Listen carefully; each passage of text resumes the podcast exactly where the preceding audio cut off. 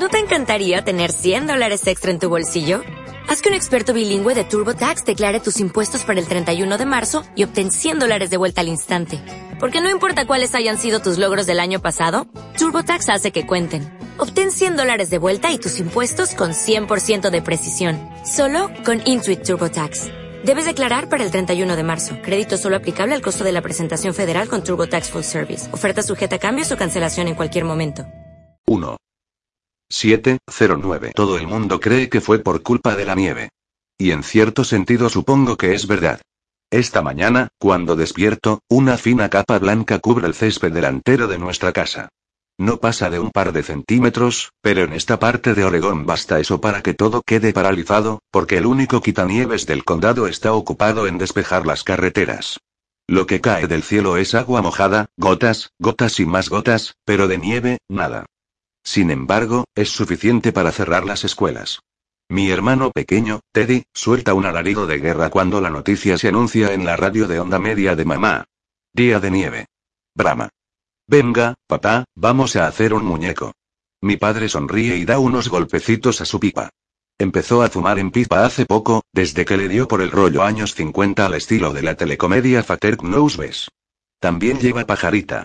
No acabo de tener claro si se trata de una cuestión de vestimenta o de ironía, una manera de expresar que en otros tiempos fue punky pero ahora es profesor de inglés de primaria, o si el hecho de convertirse en maestro lo ha metido en esta especie de experiencia atávica.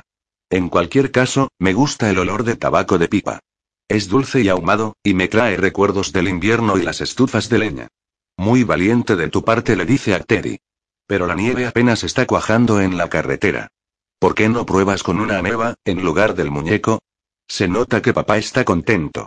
Ese par de centímetros de nieve ha acarreado que todos los centros de enseñanza del condado se cierren, incluidos mi instituto y el colegio donde él enseña, así que también es un inesperado día de fiesta para papá.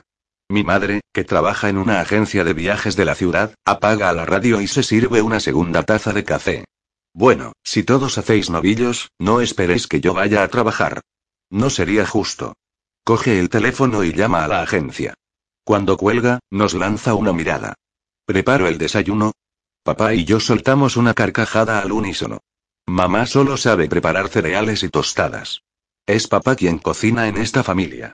Fingiendo no oírnos, ella saca una caja de biscuit del armario. Venga ya, no creo que sea tan difícil. ¿Quién quiere crepes? Yo. Yo. Grita Teddy. ¿Podemos echarles trocitos de chocolate? No veo por qué no. Juju. Aulla mi hermano agitando los brazos. ¿De dónde sacas tanta energía a estas horas de la mañana? Bromeo, y me vuelvo hacia mi madre. No deberías dejarle tomar tanto café. No, si ahora lo he pasado al descafeinado me sigue ella. Lo suyo es de nacimiento. Vale, mientras no me pases a mí al descafeinado le advierto.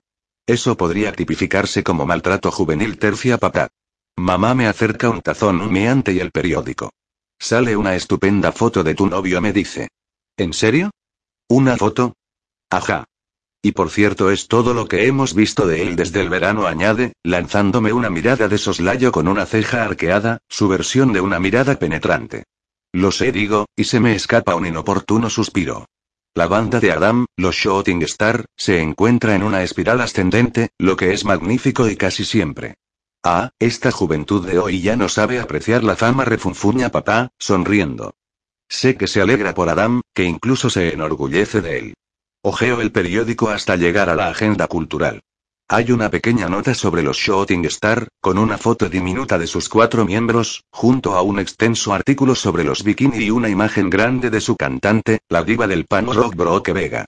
En la nota solo se dice que la banda local Shooting Star será la telonera de los Bikini en Portland, una de las ciudades incluidas en su gira nacional. No menciona lo que para mí es una noticia aún más importante. Que anoche los Shooting Star actuaron como grupo principal en un club de Seattle y que, según el mensaje que me envió Adam a medianoche, se agotaron las entradas. ¿Irás al concierto de esta noche? Pregunta papá. Pensaba ir. Depende de si cierran las carreteras por culpa de la nieve. Sí, menuda nevada se avecina, ironiza él, señalando un solitario copo que desciende lentamente. Además, he de ensayar con un pianista universitario que la profesora se ha sacado de la manga. La señora Dristie, que enseñaba música en la universidad antes de jubilarse, y con la que he estudiado durante los últimos años, siempre anda a la caza de víctimas que me acompañen. Para que mantengas el nivel y les demuestres a esos creídos de Juilliard cómo se toca, arguye. Aún no me han admitido en Juilliard, pero la prueba me fue muy bien. La suite de Bach y la música de Shostakovich fluyeron de mi instrumento mejor que nunca, como si mis dedos fueran una prolongación del arco y las cuerdas. Cuando acabé de tocar, jadeante y con las piernas temblorosas, uno de los examinadores aplaudió un poco, lo que imagino que no ocurre con frecuencia. Al salir, me dijo que hacía mucho tiempo que no se veía a una joven campesina de Oregón en Juilliard. La profesora Dristie se lo tomó como un indicio de que iba a ser aceptada. Un, no sé. Tampoco estoy segura al 100% de querer que me acepten. Igual que ha ocurrido con la meteórica ascensión de los Shooting Star, mi ingreso en Juilliard daría pie a ciertas complicaciones, o sea, agravaría las ya surgidas durante los últimos meses. Necesito otro café. ¿Alguien se apunta? Pregunta mamá, acercándose con la vieja cafetera eléctrica. Olisqueo el aroma intenso y untuoso de la variedad francesa de café torrefacto que preferimos en casa. Con solo olerlo ya te espabila. Quizá me vuelva a la cama, anuncio. Tengo el chelo en el instituto, así que ni siquiera puedo ensayar. ¿Todo un día sin ensayar? Oh, pobre corazón en pena, no sufras, me pincha mamá. Aunque se ha aficionado a la música clásica a lo largo de los años, es como aprender a apreciar el queso maloliente, afirma, como público obligado no siempre se ha mostrado complacida con mis ensayos maratonianos. Del sótano llega un ruido estrepitoso. Teddy está aporreando la batería heredada de papá, de los tiempos en que tocaba en una banda importante de la ciudad, o sea, casi desconocida en el resto del mundo, y trabajaba en una tienda de discos. Él sonríe al oír el estruendo de redobles y platillos, y eso me evoca un viejo remordimiento. Sé que es una tontería, pero siempre me he preguntado si lo decepcionó que no me dedicara al rock. Era lo que tenía pensado, sí, pero en la clase de música de tercero me sentí atraída por el violonchelo, un instrumento que me pareció casi humano. Intuí que podría contarme toda clase de secretos, y así fue como empecé. De eso hace casi diez años y aún sigo con él. ¿Alguien quería volver a acostarse? Grita mamá para hacerse oír. ¿Qué te parece? La nieve ya se está derritiendo, comenta papá, dando chupadas a la pipa. Me asomo a la puerta de atrás para echar un vistazo. El sol ha conseguido abrirse paso entre las nubes y se oye el siseo del hielo al derretirse. Cierro la puerta y vuelvo a la mesa. Los del condado han exagerado las cosas, comento. Naturalmente dice mamá. Pero ahora no pueden dar marcha atrás, después de anunciar el cierre de las escuelas. Y yo ya he llamado para pedir el día libre. Pues sí, dice papá. Razón de más para aprovechar este inesperado paréntesis. ¿Qué tal coger el coche y pasarnos a ver a Henry y Willow? Son unos viejos amigos de mis padres, de la época en que él se dedicaba a la música. Desde el nacimiento de su hija han optado por comportarse como adultos. Viven en una vieja y espaciosa granja. Henry se dedica a algo de webs de Internet en un establo convertido en despacho, y Willow trabaja en un hospital cercano. Su bebé es la principal razón de que mis padres quieran visitarlos. Ahora que Teddy acaba de cumplir los ocho años y yo tengo 17, ya no despedimos ese olor a leche agria que tanto emboba a los adultos. Y al volver podemos pasar por Bookburn, ¿vale? Propone mamá para engatusarme. Se trata de una vieja, enorme y polvorienta librería de segunda mano. En la trastienda guardan un alijo de discos de música clásica, a 25 centavos, que nadie parece querer aparte de mí. Tengo una pila escondida debajo de mi cama. Una no va por ahí alardeando de poseer una colección de música clásica. Se los enseñé a Adam, pero cuando ya hacía cinco meses que salíamos. Esperaba que se echara a reír, pues es un tío tope en la onda, con sus tejanos de dobladillo vuelto y sus converse negras, sus desgastadas camisetas pano rock y sus tatuajes sutiles. No es de la clase de chicos que salen con alguien como yo. Y por eso, cuando hace dos años en el ala de música del instituto advertí que me miraba, creí que pretendía burlarse de mí y me empeñé en evitarlo. El caso es que no se rió cuando le enseñé mi colección. Resultó que él también tenía una colección de discos polvorientos bajo su cama, de punk rock, claro. También podríamos parar en casa de los abuelos para una cena temprana, sugiere papá, alargando ya la mano para coger el teléfono. Estaremos de vuelta con tiempo más que suficiente para que vayas a por la nañade mientras marca el número. De acuerdo, acepto. No es por el cebo de Bookburn, ni porque Adam esté de gira, o porque mi mejor amiga, Kim, esté ocupada con el anuario. Ni siquiera es porque tenga el chelo en el instituto, o porque no quiera quedarme en casa viendo la tele o durmiendo. Es que, sencillamente, me gusta salir con mi familia. Esa es otra cosa de las que no se alardea, pero Adam también es así. Teddy. Llama papá. Venga, vístete. Nos vamos de aventura. Mi hermano culmina su solo de batería con un estrépito de platillos y sube corriendo a su habitación. Momentos después irrumpe en la cocina ya vestido, como si se hubiera puesto la ropa mientras bajaba como un rayo por la empinada escalera de madera de nuestra casa victoriana, plagada de corrientes de aire. Es South for Summer y canturrea. Alice Cooper. Refunfuña papá. Pero bueno, todo vale en esta casa. Al menos canta algo de los Ramones, chaval. Es South Forever sigue Teddy a pesar de las protestas. Teddy el optimista comentó. Mamá ríe y deposita un plato de crepes un poco chamuscados sobre la mesa de la cocina. A desayunar, familia. 8, 17. Subimos al coche, un buque rumbroso que ya era viejo cuando nos lo dio la abuela al nacer Teddy. Mis padres me preguntan si quiero conducir. No quiero. Papá se sienta al volante. Ahora le gusta conducir. Se había negado tercamente a sacarse el carnet durante años, e insistía en ir en bicicleta a todas partes. Cuando tocaba en la banda, su negativa a conducir obligaba a los demás a turnarse al volante, algo que les exasperaba. Mamá era más insistente. Le daba la lata, trataba de engatusarlo y a veces le gritaba que obtuviera el permiso de una vez, pero él se obstinaba en que prefería pedalear. Entonces ponte a fabricar una bicicleta en la que quepamos los tres y no nos mojemos cuando llueva, le exigía ella. Y él siempre se reía y aseguraba que lo haría. Pero cuando mamá se quedó embarazada de Teddy, se plantó y dijo basta. Papá pareció comprender que algo había cambiado. Dejó de discutir y se sacó el carnet. También volvió a estudiar para obtener el título de profesor. Supongo que no pasaba nada por seguir siendo inmaduro con un hijo, pero con dos había llegado la hora de convertirse en adulto, la hora de ponerse pajarita. También la lleva esta mañana, a conjunto con una chaqueta jaspeada y zapatos vintage con puntera. Ya veo que te has vestido para la nieve, le digo. Soy como el correo del zar replica, rascando el hielo del coche con unos de los dinosaurios de plástico que Teddy suele dejar esparcidos por el césped. Ni la lluvia, ni la cellisca, ni un centímetro de nieve me obligarán a vestirme como un leñador. Oye, que yo vengo de una familia de leñadores, le advierte mi madre. Nada de burlarse de los blancos pobres de este país. Nada más lejos de mi intención, Milady. Solo me refería a un contraste de estilos. Papá tiene que darle al contacto varias veces para que el coche arranque por fin con un ruido ahogado. A continuación se produce la habitual batalla por el dominio de la radio. Mamá quiere la emisora NPR. Papá prefiere Frank Sinatra. Teddy exige Bob Esponja. Y yo querría la emisora de música clásica, pero, siendo la única aficionada a los clásicos en la familia, estoy dispuesta a conformarme con los Shooting Star. Papá interviene.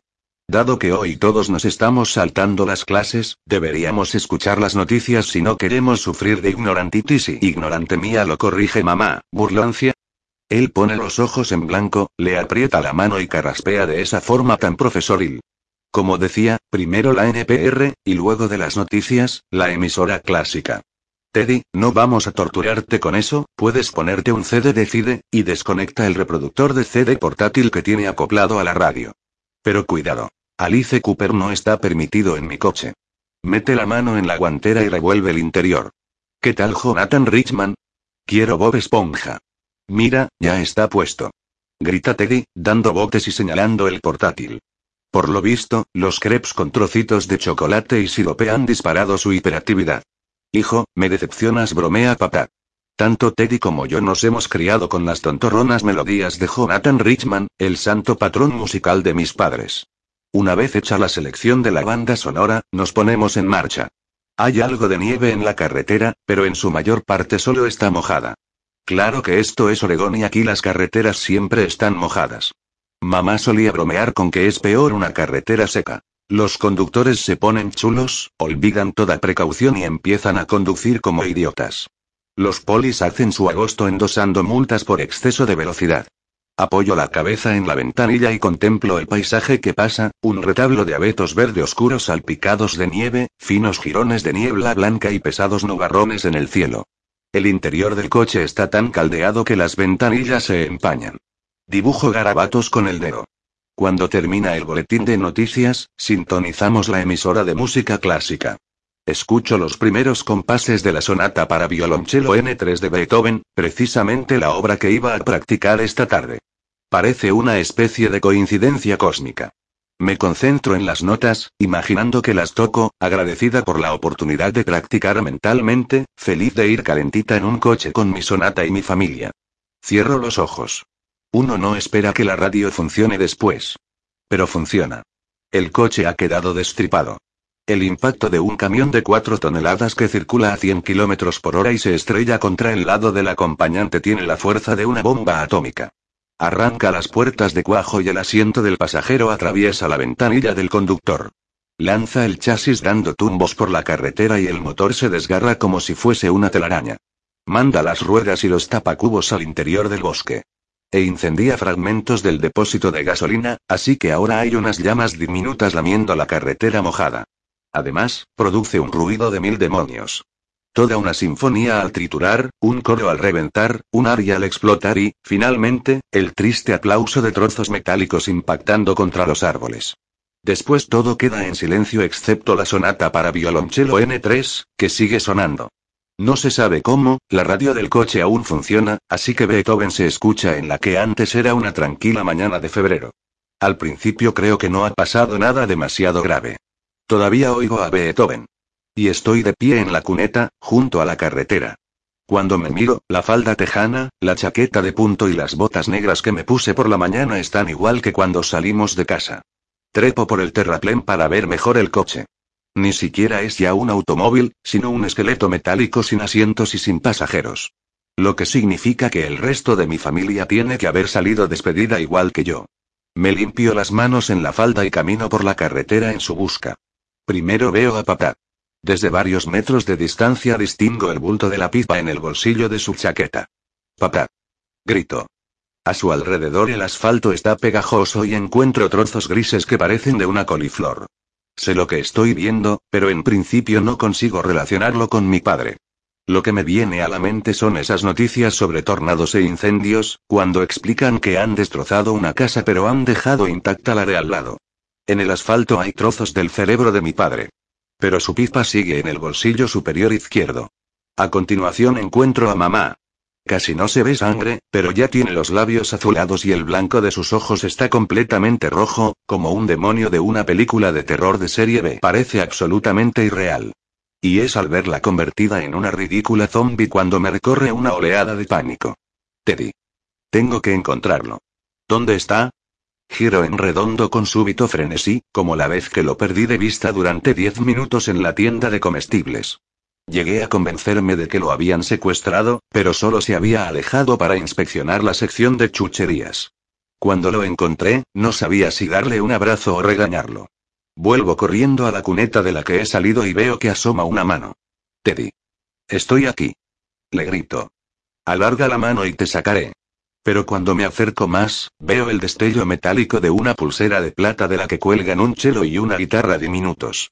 Me la regaló Adam cuando cumplí los 17. Es mi pulsera. La llevaba esta mañana. Me miro la muñeca. Sigo llevándola. Me aproximo y compruebo que no es Teddy quien yace en la cuneta.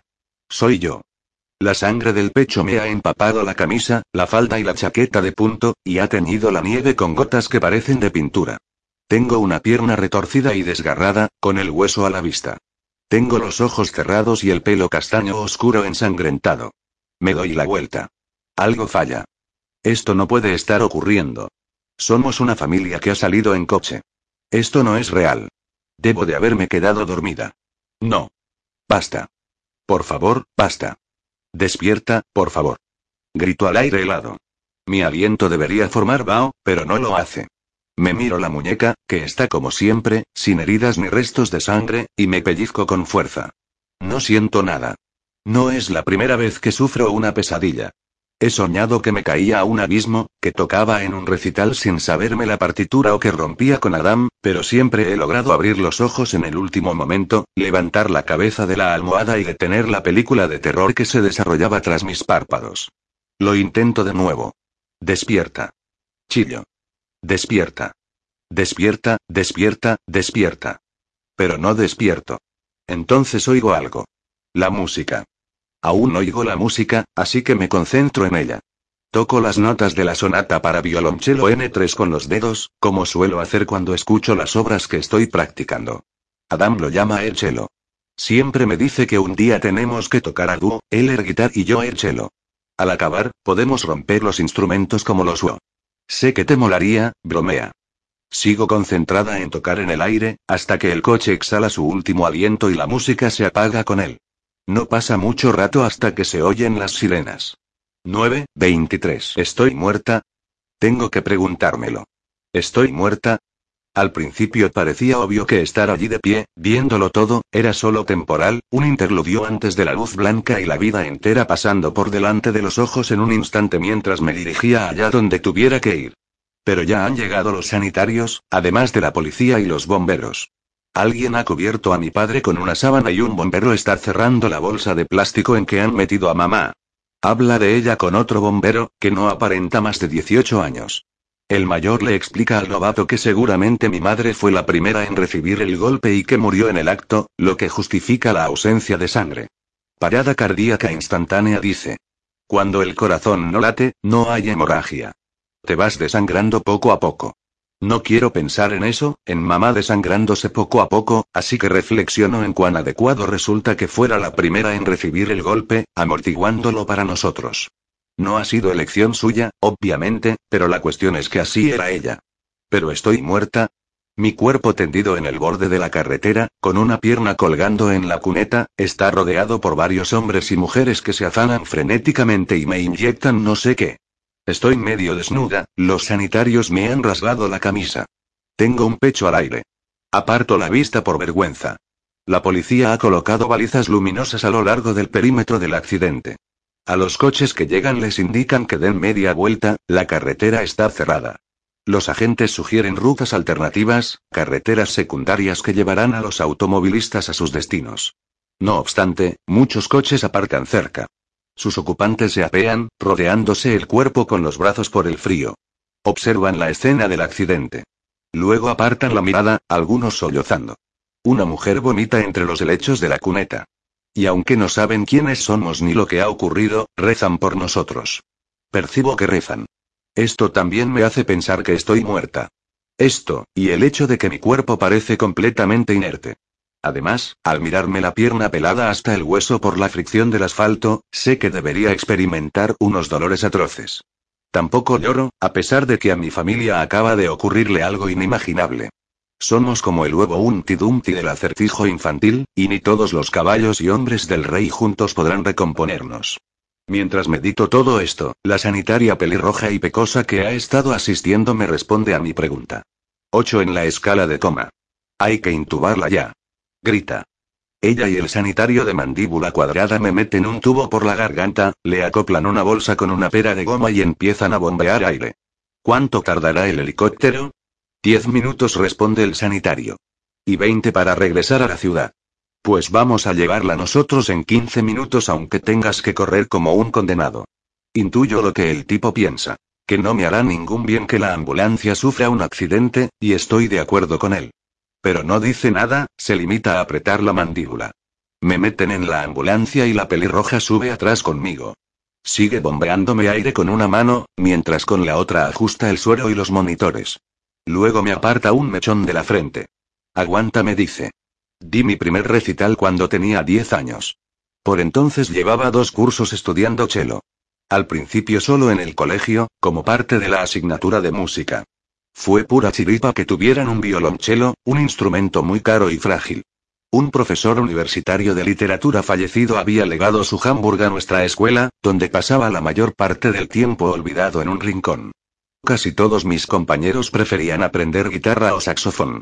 Cuando anuncié a mis padres que iba a ser violonchelista, les entró un ataque de risa. Más tarde se disculparon, asegurándome que había sido la imagen de un instrumento tan voluminoso entre mis piernas larguiruchas lo que había provocado sus carcajadas. En cuanto comprendieron que la cosa iba en serio, se tragaron la risa tonta y adoptaron una actitud de apoyo. Sin embargo, su reacción aún seguía escociéndome de un modo que nunca les había confesado. De haberlo hecho, no estoy segura de que lo hubieran comprendido. Papá muchas veces bromeaba con que les habían cambiado el bebé en el hospital, porque no me parecía al resto de la familia. Todos son altos y rubios, mientras que yo soy como su negativo, de cabello castaño y ojos oscuros. A medida que fui creciendo, la broma de papá adquirió mayor relevancia de la que él mismo pretendía. A veces me sentía realmente como si procediera de otra tribu. No me parecía en nada a mi padre, irónico y extrovertido, ni tenía la fortaleza de mi madre.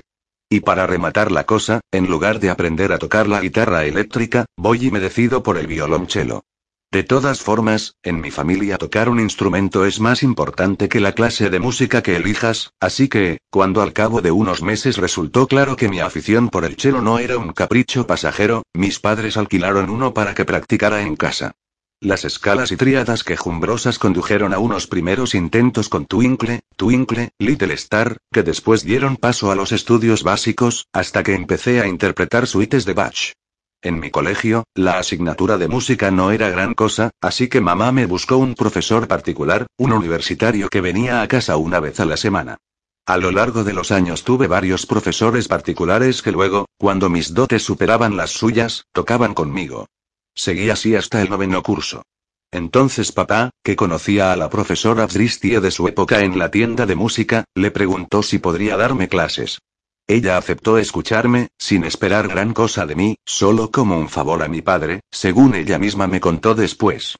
Los dos me escucharon desde abajo mientras yo practicaba una sonata de Vivaldi en mi cuarto. Cuando bajé para cenar, se ofreció a encargarse de mi educación musical. Sin embargo, mi primer recital lo di unos años antes de conocerla. Fue en un local de la ciudad, un lugar donde solían actuar bandas de rock, así que la acústica era terrible para la música clásica sin amplificación. Toqué un solo de violonchelo de la danza del hada pan de azúcar de Tchaikovsky. Mientras esperaba mi turno entre bambalinas y escuchaba a los demás niños aporreando el piano o arrancando maullidos al violín, estuve a punto de largarme. Me escabullí por la puerta del escenario y me quedé en los escalones de entrada, hiperventilando con la cara entre las manos. A mi profesora le dio un pequeño ataque de pánico y mandó a todo el mundo a buscarme. Fue papá quien me encontró, por entonces estaba iniciando su conversión de tío enrollado a tipo convencional, así que llevaba un traje de estilo clásico, con cinturón de piel tachonado y botas negras de caña baja. ¿Estás bien, miau miau? Me preguntó, sentándose a mi lado en los escalones. Sacudí la cabeza, demasiado avergonzada para responder. ¿Qué te pasa? Pues que no puedo hacerlo. Chillé al fin. Él arqueó una de sus pobladas cejas y me miró con sus ojos azul grisáceo. Me sentí como un espécimen desconocido sometido a análisis. Él había tocado en muchas bandas. Obviamente, nunca había experimentado algo tan banal como el miedo escénico. Pues es una lástima, la verdad dijo. Iba a darte un regalo chulo después del recital. Algo mejor que unas flores. Dáselo a otra persona. No puedo hacerlo. Yo no soy como tú, mamá o Teddy. Mi hermano tenía solo seis meses en aquella época, pero ya había dejado claro que poseía más personalidad y energía de las que tendría yo en toda mi vida. Por supuesto, era rubio y de ojos azules. Además, no había nacido en un hospital, sino en una clínica privada, de modo que no cabía la posibilidad de un cambiazo accidental. Es cierto, convino papá. Cuando Teddy dio su primer recital de arpa estaba de lo más pancho. Es todo un prodigio, ya lo creo. Reí entre las lágrimas. Él me rodeó los hombros cariñosamente. ¿Sabes? A mí me entraba mieditis antes de cada concierto. Lo miré. Papá siempre parecía absolutamente seguro de todo. Solo lo dices para animarme. No, en serio afirmó, asintiendo con la cabeza. Me entraban unos nervios espantosos. Y eso que era el batería y actuaba al fondo del escenario. El público ni siquiera se fijaba en mí. ¿Y qué hacías? Se achispaba de lo lindo, intervino mamá, asomando la cabeza por la puerta del escenario. Llevaba una minifalda negra de vinilo, una camiseta roja de tirantes y a Teddy babeando alegremente en su mochila portabebés. Un par de litronas antes del concierto. Una terapia que no te recomiendo. Tu madre tiene razón. Los servicios sociales no celebran que los chavales de 10 años beban. Además, cuando se me caían las baquetas y vomitaba en el escenario, la gente lo consideraba un detalle punk. Pero a ti te censurarán sin piedad si se te cae el arco y hueles a cerveza. Los de la música clásica sois así de tiquismiquis. Me reí. Seguía asustada, pero me reconfortaba pensar que quizá el miedo escénico lo había heredado de papá. Después de todo, yo no era una niña expósita. ¿Y si meto la pata? ¿Y si lo hago rematadamente mal? Puede que esto te sorprenda, Mía, pero ahí hay muchos chicos que van a hacerlo fatal, así que no van a fijarse precisamente en ti, aseguró mamá. Teddy lo corroboró con un chillido. Pero, en serio, ¿cómo se hace para dominar los nervios? Papá sonreía, pero noté que se había puesto serio porque contestó en tono más pausado. No se hace nada. Simplemente te aguantas y al final se pasan. Y así fue como salí a escena. Mi ejecución no fue brillante. No alcancé la gloria ni obtuve una ovación, pero tampoco me salió mal del todo. Y después del recital recibí el regalo prometido. Estaba en el coche, en el asiento del acompañante, y tenía un aspecto tan humano como aquel primer chelo por el que me había sentido atraída dos años antes. Y no era de alquiler. Era mío. 10, 12. Cuando la ambulancia llega al hospital más cercano, no el de mi ciudad, sino un pequeño centro médico de la zona que parece más bien una residencia de ancianos, los sanitarios me llevan presurosos al interior. Creo que tiene un neumotórax. Ponedle una sonda pleural y trasladadla inmediatamente grita la amable sanitaria pelirroja al entregarme a un equipo de enfermeros y médicos. ¿Dónde están los otros? pregunta un tipo barbudo con bata de cirujano. El otro conductor sufrió contusiones leves, lo están tratando en el lugar del accidente. Los padres ya estaban muertos cuando llegamos. Hay un niño de unos siete años que viene detrás de nosotros. Dejo escapar un largo suspiro, como si llevara 20 minutos conteniendo la respiración. Después de verme en la cuneta, no había tenido valor para buscar a Teddy. Si le había pasado lo mismo que a mamá y papá, lo mismo que a mí, no quería ni pensarlo. Pero no, está vivo. Me llevan a una habitación pequeña con luces brillantes. Un médico me unta una cosa naranja en un lado del pecho y luego me introduce un pequeño tubo de plástico. Otro médico me ilumina un ojo con una linternita. No hay reacción, dice a la enfermera. El helicóptero ya ha llegado. Que la lleven a trauma. Venga, moveos. Me sacan a toda prisa de la sala de urgencias rumbo al ascensor. Tengo que correr para no perderlos. Justo antes de que se cierren las puertas del ascensor, veo a Willow. Qué raro. Se suponía que íbamos a visitarla, y a Henry y el bebé. ¿La han llamado por la nevada? ¿Por nosotros? Se afana en el vestíbulo del hospital con expresión concentrada. No creo que sepa siquiera que se trata de nosotros. Quizá incluso ha dejado un mensaje en el móvil de mamá, explicando que se había producido una emergencia y no iba a estar en casa para recibirnos. El ascensor sube hasta la azotea. Hay un helicóptero en el centro de un gran círculo rojo. Sus aspas cortan el aire con un zumbido. Jamás he ido en helicóptero. Mi mejor amiga, Kim, hizo una vez una visita aérea al Monte St. Ellens con su tío, que trabaja de fotógrafo para National Geographic. Y allí estaba él, hablando sobre la flora postvolcánica, cuando voy yo y le vomito encima, me contó Kim en clase el día después de su aventura. Aún parecía algo descompuesta tras la experiencia. Kim participa en el anuario y quiere convertirse en fotógrafa profesional. Su tío la llevó a ese vuelo como un favor especial, para alentar su talento incipiente. Hasta las cámaras le roció con porquería, se lamentaba la pobre. Ahora ya nunca seré fotógrafa. Hay distintas clases de fotógrafos, intenté consolarla. No es imprescindible que vayas por ahí volando en helicóptero, ¿sabes? Ella se echó a reír. Pues no pienso volver a subirme en un trasto de esos nunca más. Y tú tampoco lo hagas. He de decirle a Kim que a veces uno no tiene elección. La puerta está abierta. Meten mi camilla con todos sus tubos y cables. Yo subo detrás. Un sanitario se encarama de un salto sin dejar de apretar la pera de plástico, que al parecer respira por mí. Cuando despegamos, comprendo por qué Kim se mareó tanto. Un helicóptero no es como un avión, una bala suave y veloz. Es más bien como un disco de hockey que sale despedido dando tumbos. Arriba y abajo, de lado a lado. No entiendo cómo pueden asistirme, leer los pequeños gráficos de ordenador, pilotar este trasto al tiempo que hablan de mí a través de los cascos, cómo pueden hacer nada de todo eso en un aparato que se sacude sin parar. El helicóptero atraviesa una turbulencia, lo que debería revolverme el estómago. Pero no siento nada, al menos el yo que está aquí mirando. Y por lo visto, el yo de la camilla tampoco siente nada.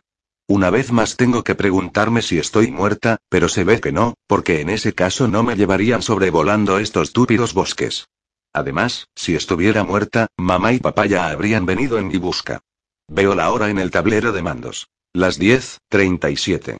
Me pregunto qué estará pasando en tierra. ¿Habrá descubierto mi Joe quiénes eran los de la emergencia? ¿Habrá llamado a alguien a mis abuelos? Viven en la ciudad de al lado. Yo estaba impaciente por ir a cenar con ellos. El abuelo pesca y prepara salmón ahumado y también ostras, lo que seguramente habríamos cenado con el pan casero de la abuela, pan moreno de cerveza. Luego la abuela se habría llevado a Teddy a los grandes contenedores de reciclaje de la ciudad y le habría dejado hurgar en ellos en busca de revistas. Últimamente a Teddy le ha dado por el Reader's Digest. Le gusta recortar las caricaturas y hacer collajes. Pienso en Kim. Hoy no había clases. Es evidente que no iré al instituto mañana. Seguramente mi amiga creerá que falto porque me quedé hasta tarde viendo a los Shooting Star en Portland. Portland. Seguro que me llevan allí. El piloto no deja de hablar de Trauma 1. Por la ventanilla, veo alzarse la cima del monte Ob. Eso significa que nos acercamos a la ciudad. ¿Estará Adam ya allí? Tocó en Seattle anoche. Siempre se pone con la adrenalina por las nubes después de un bolo, y conducirlo ayuda a relajarse. El resto de la banda está encantado de tenerlo como chofer mientras ellos echan una cabezada. Si ya está en Portland, seguramente todavía duerme. Cuando despierte, tomará un café en Autorne. ¿Se irá con un libro al jardín japonés? Eso fue lo que hicimos la última vez que fui a la ciudad con él, solo que entonces hacía más calor.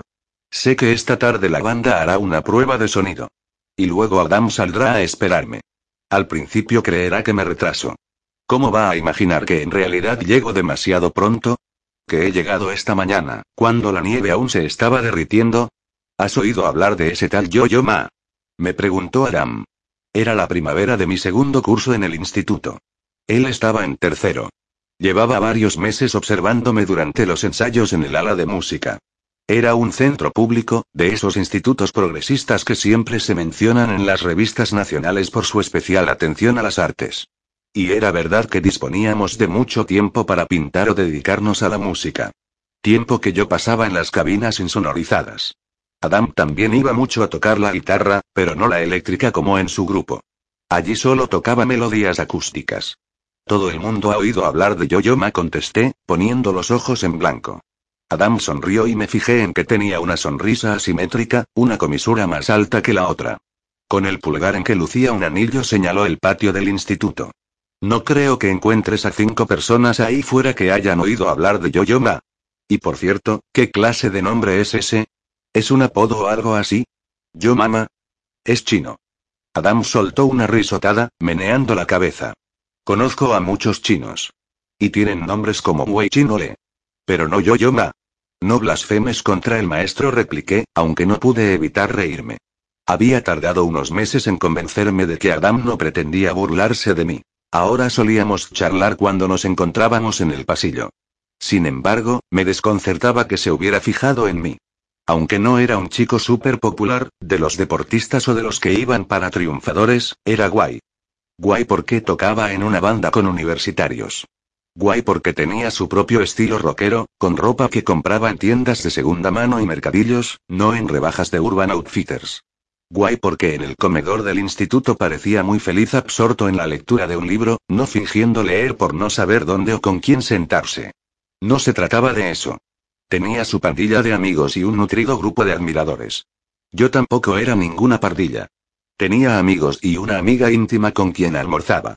También había hecho buenas relaciones en el campamento de música al que acudía en verano. Caía bien a la gente, aunque no me conocían en profundidad. En clase era reservada. No levantaba mucho la mano ni me dirigía a los profesores con descaro. Y siempre estaba ocupada, ya que dedicaba gran parte del tiempo a practicar o asistir a clases teóricas en el conservatorio de la ciudad. Los chicos eran simpáticos conmigo, pero solían tratarme como si fuera adulta, una profesora más. Y no se coquetea con las profesoras. ¿Qué dirías si te dijera que tengo unas entradas para ver al maestro? Me preguntó Adam con un destello en los ojos. Venga ya. No es cierto, repliqué, dándole un empujón más fuerte de lo que pretendía. Él fingió darse contra la pared de cristal. Ya lo creo que sí, dijo después. Para el Schnitzle S de Portland. Es el Arlene Schnitzer Hall. Tocará la sinfónica. Ahí mismo. Tengo entradas. Un par.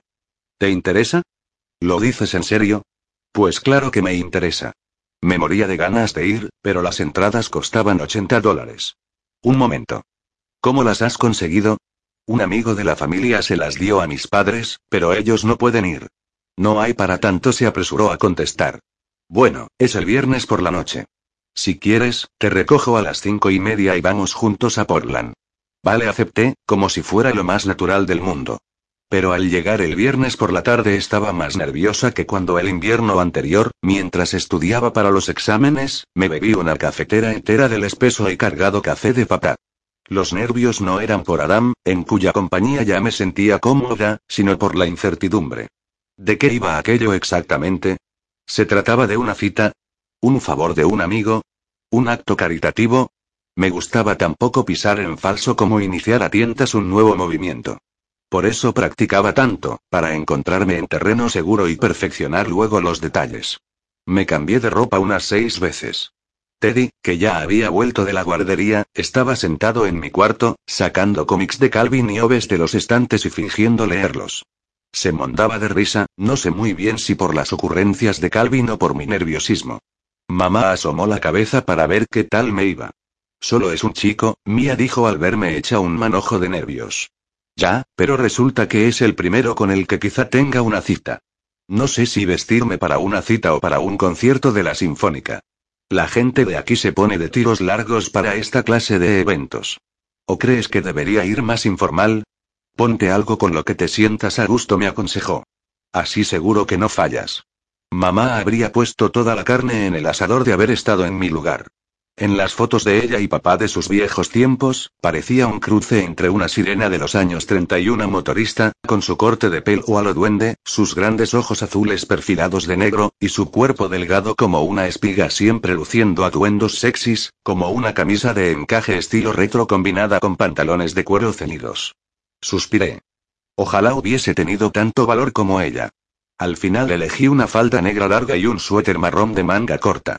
Corriente y sencillo. Como yo misma, supongo. Cuando Adam apareció con un traje de piel de tiburón y zapatillas deportivas, conjunto que impresionó a papá, supe que aquello era realmente una cita. Adam había decidido ponerse de punta en blanco para la sinfónica, y un traje de piel de tiburón de los años 60 era su manera de vestirse formal, pero yo sabía que había algo más. Pareció nervioso al estrecharle la mano a mi padre y comentarle que tenía los discos de su vieja banda. Para usarlos como posavasos, espero repuso papá. A Adam lo sorprendió que el padre fuera más sarcástico que la hija. No perdáis la cabeza, chicos. Hubo heridos graves entre el público que bailaba en el último concierto de Yo-Yo Manos, advirtió mamá con sorna cuando nos alejábamos. Tus padres molan, comentó Adam mientras me abría la puerta del coche. Lo sé, repliqué. Fuimos hasta Portland charlando de cosas intrascendentes. Él me puso canciones de bandas que le gustaban, como un trío de pop sueco que sonaba monótono, pero también una banda islandesa experimental que hacía una música muy hermosa. Nos perdimos un poco en el centro de la ciudad y llegamos al concierto con el tiempo justo. Nuestros asientos estaban en el anfiteatro. A años luz del escenario. Pero uno no va a un concierto de Yoyoma por las vistas, y el sonido era increíble. El músico conseguía que el chelo sonara como el llanto de una mujer y, al minuto siguiente, como la risa de un niño. Escucharlo me hacía recordar por qué elegí el chelo. Por esa cualidad tan humana y expresiva que lo distingue. Cuando comenzó el concierto, miré a Adam con el rabillo del ojo. Parecía tomárselo con paciencia, pero no dejaba de consultar el programa, seguramente contando los movimientos que faltaban para el intermedio. Me preocupó que se aburriera, pero al cabo de un rato estaba enfrascada en la música y ya no me importó. Entonces, cuando yo yo me interpretaba Legrand Tango, Adam me tomó la mano. En otro contexto habría parecido falso, el viejo truco de bostezar para moverse y meter mano. Pero Adam no me estaba mirando. Tenía los ojos cerrados y se balanceaba ligeramente en su asiento.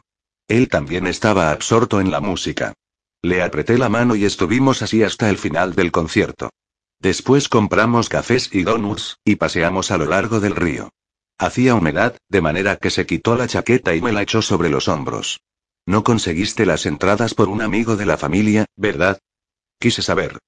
Pensé que se reiría o que levantaría el brazo fingiendo rendirse como hacía cuando lo vencía en una discusión.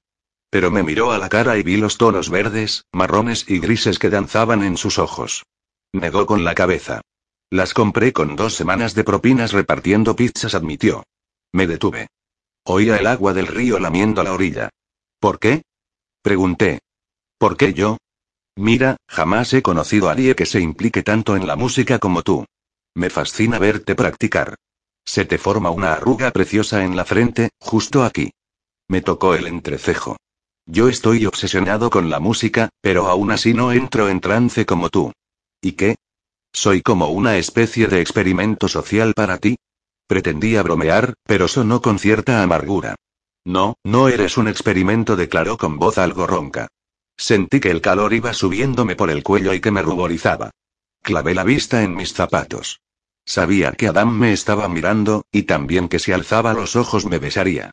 Y me sorprendió lo mucho que deseaba ese beso, darme cuenta de que lo había pensado tan a menudo que incluso había memorizado la forma exacta de sus labios, e imaginado que le acariciaba el hoyuelo de la barbilla con el dedo. Levanté los ojos parpadeando. Adam estaba esperando. Así fue como empezó. 12, 19. Mis heridas afectan a un montón de órganos. Al parecer, tengo un neumotórax, el bazo reventado, una hemorragia interna de origen desconocido y, lo más grave, contusiones cerebrales. También varias costillas rotas y heridas en las piernas y la cara que requerirán injertos de piel y cirugía plástica, pero eso solo si consigo sobrevivir, señalan los médicos. Ahora mismo, en cirugía, los especialistas han de extirpar el bazo, insertar una nueva sonda para drenar el pulmón y detener la hemorragia interna. Por el cerebro no pueden hacer gran cosa. Será necesario esperar y ver cómo evoluciona, dice un cirujano al revisar el TAC cerebral. Mientras tanto, llamad al banco de sangre. Necesito dos unidades de cero negativo y que preparen dos unidades más. ¿Cero negativo? No sabía que ese fuera mi grupo sanguíneo. Nunca había pensado en ello. Tampoco había estado en un hospital, excepto el día que fui a urgencias por un corte en el tobillo provocado por un cristal roto. Ni siquiera me dieron puntos, solo la antitetánica. En el quirófano, los médicos discuten qué música poner, igual que nosotros en el coche esta mañana. Uno quiere jazz, otro rock. La anestesista, que está junto a mi cabeza, pide música clásica. Yo la apoyo y me parece que sirve de algo, porque alguien pone un CD de Wagner, aunque no era la cabalgata de las Valquirias lo que yo tenía en mente. Esperaba algo más ligero. Las cuatro estaciones, por ejemplo. El quirófano es pequeño y está atestado, lleno de luces cegadoras que ilustran lo repugnante que es este sitio. No se parece en nada a los quirófanos que aparecen en la tele, salas prístinas en las que cabría un cantante de ópera y su público. El suelo, aunque pulido y brillante, tiene marcas y rastros de color ladrillo, probablemente antiguas manchas de sangre. Sangre. Está por todas partes. Los médicos ni se inmutan. Ellos cortan y cosen y succionan el torrente como si fregaran platos en agua jabonosa. Mientras tanto, me hacen una transfusión para reemplazar la que pierdo. El cirujano que quería escuchar rock suda un montón. Una enfermera lo va secando periódicamente con una gasa que sujeta con unas pinzas. En cierto momento, el sudor le llega a la mascarilla y ella se la cambia. La anestesista tiene dedos suaves. Sentada junto a mi cabeza, no aparta la vista de mis constantes vitales, ajustando la cantidad de fluidos y gases y drogas que me administran. Supongo que lo hace bien, porque al parecer no siento nada, pese a que no dejan de manipular mi cuerpo. Es un trabajo duro y sucio, en nada parecido al juego de operar que teníamos de pequeños. Debíamos ir con mucho cuidado para no tocar los lados al sacar un hueso si no queríamos que se disparara el timbre. La anestesista me acaricia las sienes distraídamente con sus guantes de látex. Eso mismo hacía mamá cuando me resfriaba o padecía uno de aquellos dolores de cabeza, tan dolorosos que me entraban ganas de cortarme la vena de la sien solo para aliviar la presión. El CD de Wagner se ha repetido ya dos veces. Los médicos deciden que es hora de cambiar de género. Gana el jazz. La gente siempre da por supuesto que soy aficionada al jazz solo porque toco música clásica. Pues no. Papá sí.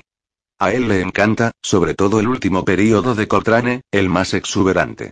Dice que el jazz es punk para carrozas. Supongo que eso lo explica todo, porque a mí tampoco me gusta el punk. La operación se prolonga. Estoy exhausta. No sé cómo los médicos tienen fuerzas para continuar. No se mueven del sitio, pero da la impresión de ser más agotador que correr un maratón. Me adormezco. Luego empiezo a hacerme preguntas sobre mi estado. Si no estoy muerta y el monitor del ritmo cardíaco sigue emitiendo un pitido, así que debo suponer que no lo estoy, pero tampoco estoy en mi cuerpo, puedo ir a donde quiera. ¿Soy un fantasma? ¿Podría transportarme a una playa de Hawaii? ¿Asomarme al Carnegie Hall de Nueva York? ¿Ir a ver a Teddy? Muevo la nariz como Samantha, de embrujada, a modo de experimento. No ocurre nada. Hago chasquear los dedos. Junto los talones. Sigo aquí. Decido probar con una sencilla maniobra. Me dirijo a la pared, imaginando que voy a atravesarla para salir flotando por el otro lado. Pero sencillamente choco contra su superficie. Una enfermera entra a toda prisa con una bolsa de sangre y, antes de que la puerta se cierre, consigo deslizarme fuera del quirófano. Ahora me encuentro en el pasillo. Veo muchos médicos y enfermeras, con atuendos azules y verdes, que se afanan de un lado a otro. Tumbada en una camilla, una mujer que lleva el cabello recogido en un gorro azul de gasa y una vía en el brazo llama a un tal William. Me alejo un poco más. Hay hileras de quirófanos, todos con pacientes anestesiados. Si los de esos quirófanos están igual que yo, ¿por qué no los veo fuera de su cuerpo? ¿Andan todos vagando por ahí? Me gustaría localizar a alguien que se hallara en mi misma situación. Me formulo algunas preguntas, por ejemplo, ¿en qué clase de estado me encuentro y cómo saldré de él? ¿Cómo lograré volver a mi cuerpo? ¿He de esperar a que los médicos me despierten? Pero no veo a nadie. Quizá los demás han encontrado la manera de irse a Hawaii. Sigo a una enfermera a través de unas puertas automáticas. Ahora me encuentro en una pequeña sala de espera. Allí veo a mis abuelos. La abuela habla con el abuelo, o quizá hable al vacío. Es su manera de no dejarse llevar por la emoción. La he visto hacerlo antes, cuando el abuelo tuvo un ataque al corazón. Lleva las botas de goma y el vestido holgado que se pone para trabajar en el jardín, manchado de barro. Probablemente estaba en el invernadero cuando le dieron la noticia.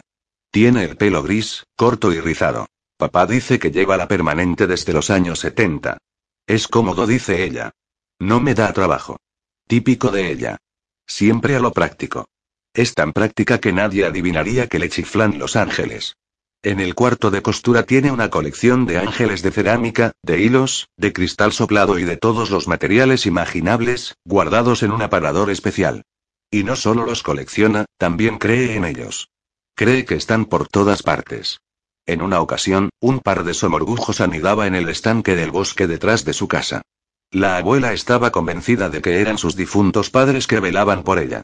En otra ocasión, estábamos sentados en el porche de su casa y vi un pájaro rojo. ¿Es un piquituerto rojo? Pregunté. Ella negó con la cabeza. Mi hermana Gloria sí es un piquituerto, dijo, refiriéndose a mi tía abuela Glo, fallecida recientemente y con la que nunca se había llevado bien. Ella no vendría nunca por aquí.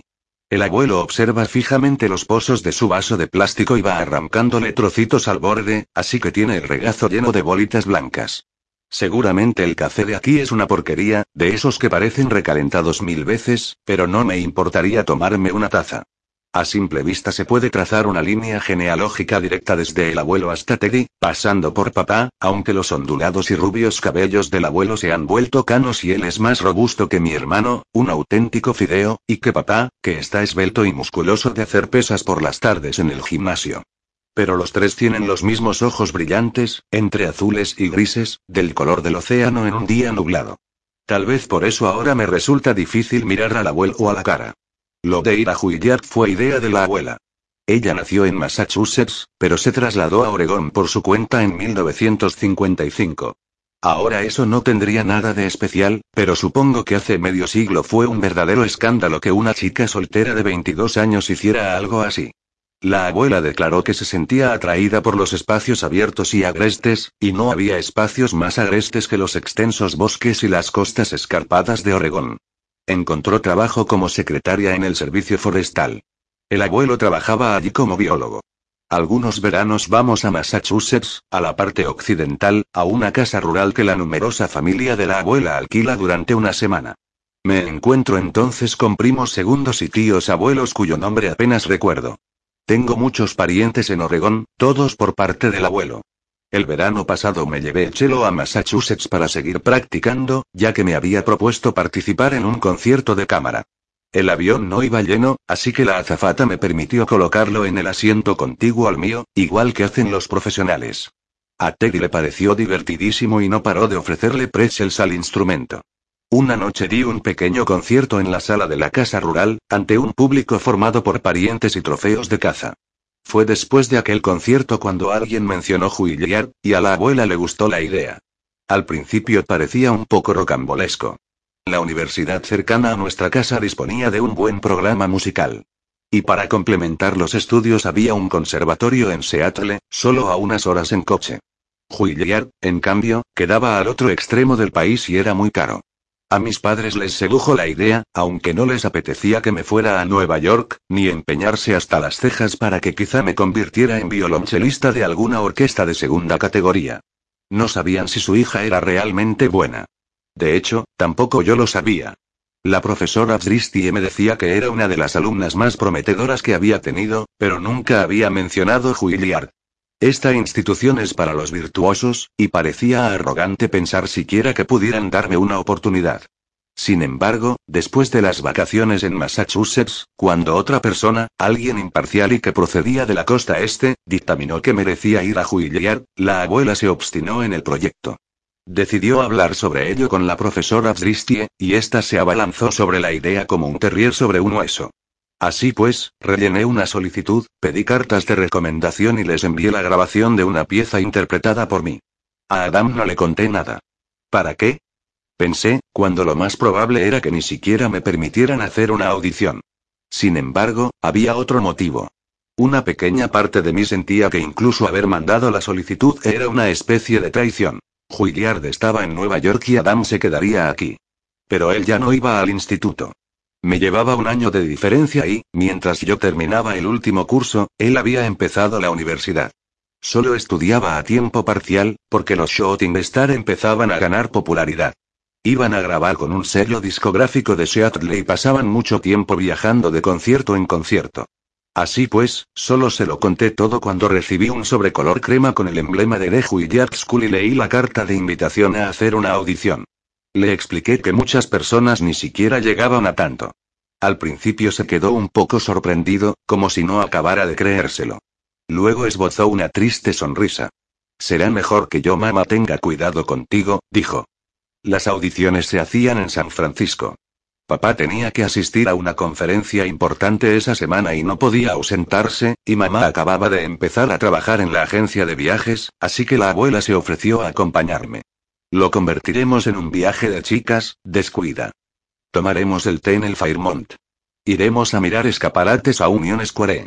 Cogeremos el transbordador para visitar Alcatraz. Dos perfectas turistas. Pero una semana antes de la partida, la abuela tropezó con una raíz de árbol y se hizo un esguince de tobillo. Le pusieron una de esas botas blancas y le ordenaron reposo. Cundió el nerviosismo, pero yo dije que podía ir sola en coche o en tren, y volver en cuanto acabara. El abuelo insistió en llevarme. Fuimos en su camioneta. No hablamos mucho, lo que a mí ya me convino, porque estaba muy nerviosa. No cesaba de toquetear el palito de un helado que me había regalado Teddy como talismán de la buena suerte antes de irme. Escuchamos música clásica y noticias sobre agricultura cuando sintonizábamos alguna emisora, pero en general el viaje transcurrió en silencio. Sin embargo, era un silencio tranquilizador, que me relajaba y me hacía sentir más unida a él que cualquier conversación. La abuela había hecho una reserva en un hostal de esos tan recargados, y resultaba gracioso ver al abuelo con sus botas de trabajo y su camisa de franela a cuadros entre tanto tapete de encaje y popurrís de flores secas. Pese a todo, él se lo tomó con calma. La audición resultó agotadora. Tuve que tocar cinco piezas. Un concierto de Shostakovich, dos suites de Bach, todo el pezzo capricioso de Tchaikovsky, casi una proeza, y un fragmento de la misión de Ennio Morricone, elección agradable pero arriesgada, porque también lo había tocado yo-yo ma la comparación sería inevitable. Salí con las piernas temblorosas y las axilas empapadas en sudor. Además tenía las endorfinas por las nubes, lo que, añadido a una honda sensación de alivio, me dejó absolutamente mareada. Damos una vuelta por la ciudad, propuso el abuelo con una sonrisa. Pues claro. Cumplimos todo el programa que me había prometido la abuela. Me llevó de compras y a tomar el té, pero para la cena anulamos la reserva que había hecho la abuela en un sitio elegante de Fisherman's Wharf y fuimos a Chinatown. Buscamos el restaurante que tuviera la cola más larga de personas esperando en la puerta, y cenamos allí. Cuando regresamos, el abuelo me dejó en casa y me abrazó. Normalmente se limitaba a estrechar la mano, o añadía una palmadita en la espalda en ocasiones muy especiales. Esa vez me dio un fuerte abrazo, y comprendí que era su manera de decirme que se lo había pasado de maravilla. Yo también, abuelo, susurré. ¿No te encantaría tener 100 dólares extra en tu bolsillo? Haz que un experto bilingüe de TurboTax declare tus impuestos para el 31 de marzo y obtén 100 dólares de vuelta al instante. Porque no importa cuáles hayan sido tus logros del año pasado, TurboTax hace que cuenten. Obtén 100 dólares de vuelta y tus impuestos con 100% de precisión. Solo con Intuit TurboTax. Debes declarar para el 31 de marzo. Crédito solo aplicable al costo de la presentación federal con TurboTax Full Service. Oferta sujeta a cambios o cancelación en cualquier momento.